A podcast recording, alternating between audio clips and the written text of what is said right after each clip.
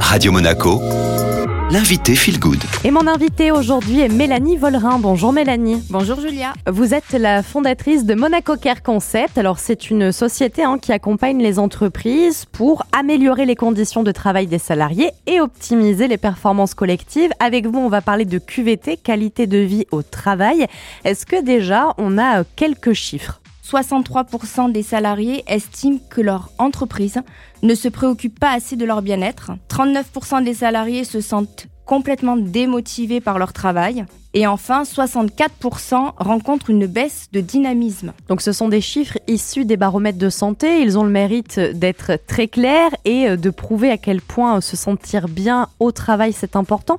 C'est quoi finalement la QVT dont on entend beaucoup parler en ce moment? La QVT, elle va représenter l'équilibre entre la performance globale de l'entreprise et le bien-être des salariés. Euh, il faut savoir que c'est un enjeu majeur dans l'évaluation des conditions de travail. Il existe six piliers de la QVT. Donc, vous avez le premier pilier qui est relation au travail et climat social, contenu du travail, santé au travail, compétences et parcours professionnels, égalité professionnelle pour tous et le dernier, management participatif et engagement. Et puis, petite précision, peut-être Mélanie, sur euh, Monaco Car Concept de votre entreprise, hein, c'est que vous jouissez de la certification IPRP. Qu'est-ce que ça veut dire exactement? Donc, IPRP, c'est une certification qui veut dire intervenant en prévention euh, des risques professionnels et qui nous donne la légitimité pardon, de travailler sur la QVT, donc la qualité de vie au travail. Vous me le disiez, euh, Mélanie, en off, hein, c'est vrai que le nom QVT un peu dépassé, ça a changé, hein, puisque les lois relatives à la santé au travail ont évolué depuis 2000 2022, on ne parle plus de QVT, mais de QVCT, qualité de vie et des conditions de travail. Concrètement, qu'est-ce que les entreprises ont à gagner quand elles instaurent une démarche QVCT alors pour les entreprises, pour développer l'attractivité et la fidélisation euh, des collaborateurs, vous avez aussi pour réduire le turnover, le taux d'absentéisme et le stress au travail.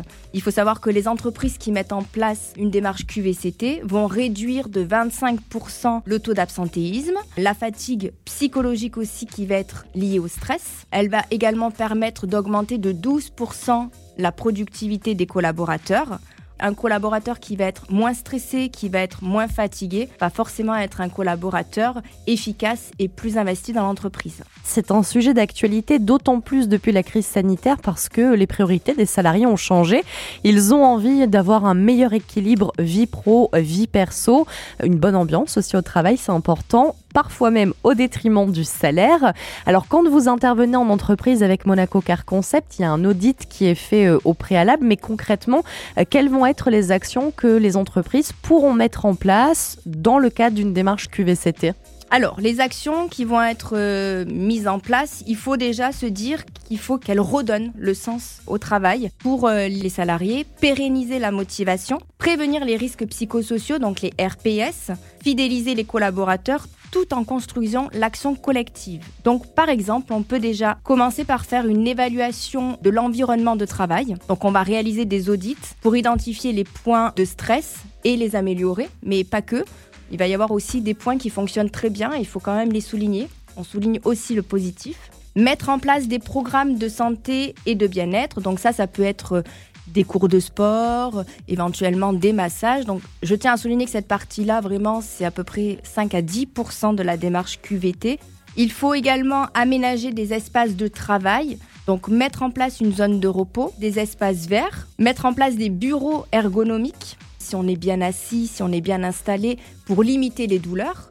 Et puis quand on pense motivation au travail, forcément on pense à avoir toujours l'envie de continuer à apprendre. Ça passe par de la formation, notamment euh, la démarche QVCT. Ça c'est aussi très important de proposer à ses salariés une formation continue des compétences, ne pas rester sur les acquis. Reconnaissance et récompense. Alors ça, valoriser le travail des employés, ça peut être une grande source de motivation. C'est vrai que souvent, un manager ou peut-être un employeur va dire ce qui ne va pas. Maintenant, il faut aussi avoir euh, la casquette de, se dire, bah, il faut dire ce qui va et peut-être des fois même récompenser. Mettre en place des actions autour de la cohésion d'équipe je prends pour exemple hein, mettre en place des team building. Donc là, on va vraiment travailler en équipe et on va essayer de développer la cohésion. Qui est bien, c'est de mélanger, mélanger les cadres et les non-cadres pour créer plus de cohésion. Mélanie Vollerin, un grand merci. Évidemment, c'est une liste non exhaustive, hein, ça dépend de chaque entreprise. Vous faites du sur-mesure avec Monaco Care Concept. On peut vous retrouver via votre site internet monacocareconcept.com. L'intégralité de cette interview est disponible en podcast. Et puis euh, très prochainement avec vous, Mélanie, on parlera plutôt de la marque employeur. Qu'est-ce que c'est exactement? On en entend aussi beaucoup parler. Euh, ça arrive dans les prochains jours, mais dans l'immédiat, on retrouve la playlist de Radio Monaco. Très belle matinée.